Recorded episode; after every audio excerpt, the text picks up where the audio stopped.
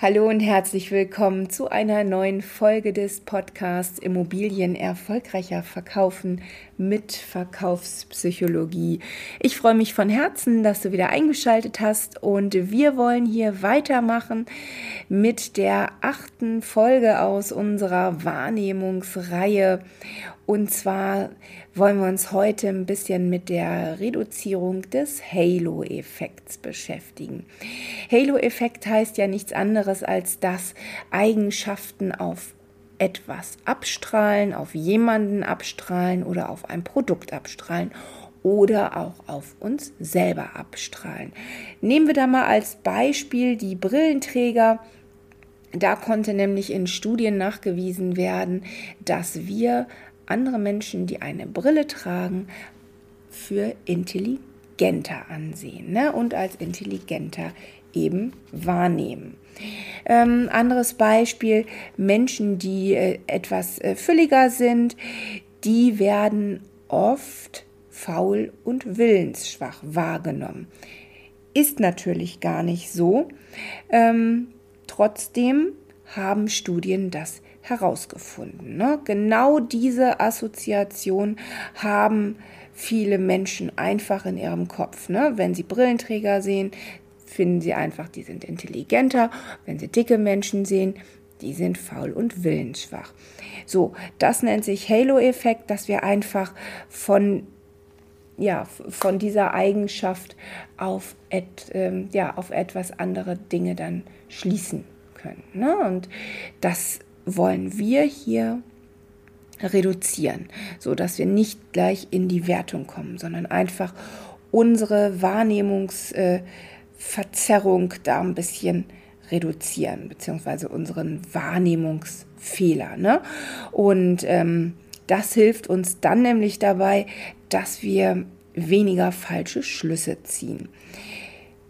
Wichtig zu wissen, wir sind mit anderen Menschen immer kritischer als mit uns selber. Ne? Also die Wahrnehmungsverzerrung bei anderen Menschen ist uns bewusster als bei uns selbst. Ähm, ganz ausschalten lässt sich das natürlich nicht. Also ein gewisser Prozentsatz vom Wahrnehmungsfehler der bleibt einfach da, da können wir machen, was wir wollen. Den brauchen wir auch, den brauchen wir nämlich deshalb, weil wir jeden Tag so viele Informationen vor, vor die Augen bekommen. Ähm, also die strömen ja auf uns ein und die müssen wir selektiv wahrnehmen und wir müssen dazu auch verallgemeinern können. Deswegen ist der Wahrnehmungsfehler in manchen Situationen auch ganz hilfreich für uns. So, dann wollen wir jetzt einfach mal schauen, wie wir diesen Wahrnehmungsfehler reduzieren können. Und das machen wir folgendermaßen. Also, wir werden erstmal wieder unsere Aufmerksamkeit in die Richtung lenken, wo sie hin soll. Erstmal nehmen wir dazu einen tiefen Atemzug und lassen unseren Blick schweifen. So, dann schaust du mal, welche Person in deinem Sichtfeld ist, welche Person du dir da aussuchen möchtest. Es ist auch egal, wen du dir da aussuchst. Ne? Wichtig ist nur, äh, dass wir bei der Person etwas Positives oder etwas Negatives ähm, wahrnehmen. Und das zwar ganz spontan und sofort. Also es kann zum Beispiel, wie wir vorhin schon gesagt haben, eine körperliche Eigenschaft sein, dass jemand ein bisschen fülliger ist oder natürlich auch, dass jemand sehr sportlich und trainiert aussieht oder eben auch, dass er lange Haare hat, kurze Haare hat oder eine Brille trägt oder sich in irgendeiner Weise besonders verhält. Ne? Also hat er so einen wippenden Gang oder schlurft er mit den Fü Füßen oder wenn, die, wenn du eine Person beobachtest, die sitzt, wackelt die die ganze Zeit mit dem Bein. Also das egal was, aber genau darauf, wo sich deine Aufmerksamkeit spontan hinrichtet, das ist gut. Ne? Das sollst du da erstmal wahrnehmen. So, und dann sind wir auch schon im beim A vom RAM-Prozess. Wir wollen achtsam mit unseren eigenen Gedanken umgehen. Ne? Und jetzt wollen wir mal schauen, welche Idee dir zu der Eigenschaft der Person äh, einfach jetzt in den Sinn kommt, ne? resultierend aus diesem Merkmal. Es kann natürlich auch ein, ich weiß nicht, jetzt zum Beispiel ein großer, dreckiger Rucksack sein. Ne? Was schließt du daraus? Also was fällt dir da, welche Assoziation kommt dir da spontan in den Kopf? Ne? Aber wichtig ist auch, such nicht aktiv danach, ne? sondern nimm einfach die, die Ideen, die dir da zu der Person spontan kommen, zur Kenntnis und werte sie nicht. Ne? Und ja, warte da mal, bis drei Ideen bei dir aufgepoppt sind.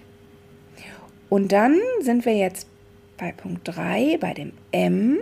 Jetzt wollen wir die Metaperspektive einnehmen. Also wir wollen jetzt einfach mal einen Schritt zurücktreten, gedanklichen Schritt zurücktreten oder einfach gedanklich über der Situation fliegen und ähm, ja, und mal von oben auf die Situation gucken.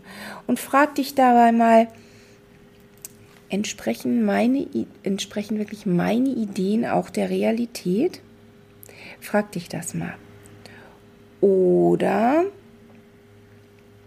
leitest du da irgendwelche Tatsachen ab? Leitest du da Eigenschaften ab? So, und das ist genau der Punkt, wo du deine Gedanken labelst ne? und einfach die Gedanken interpretierst. So, jetzt sind wir an dem Punkt, wo wir diese Ideen kritisch hinterfragen. Ne? Und wo wir uns auch einfach sagen, okay, wir hinterfragen die nicht nur kritisch, wir nehmen auch mal noch ein Stück Abstand und dann gehen wir gleich zum nächsten Punkt über. Und hier sagen wir uns, das sind meine Ideen. Aber meine Ideen haben gar nichts mit der Person zu tun. Wir kennen die Person ja gar nicht. Ne? Und jetzt versuch mal diese Ideen, diese drei Ideen, die du da spontan hattest, versuch die einfach mal an dir vorbeiziehen zu lassen. Ne? Schieb die einfach mal weg und beobachte weiter. Also wenn sich die Ideen natürlich hartnäckig in deinem Kopf halten, dann geh wieder zum achtsamen Atmen zurück. Ne? Atme nochmal tief ein und dann ganz tief aus. So, probier das ein paar Mal. Nimm auch gerne jedes Mal ähm, eine andere Person, die du beobachtest und dann gehst du diese Schritte einfach mal durch. Ne?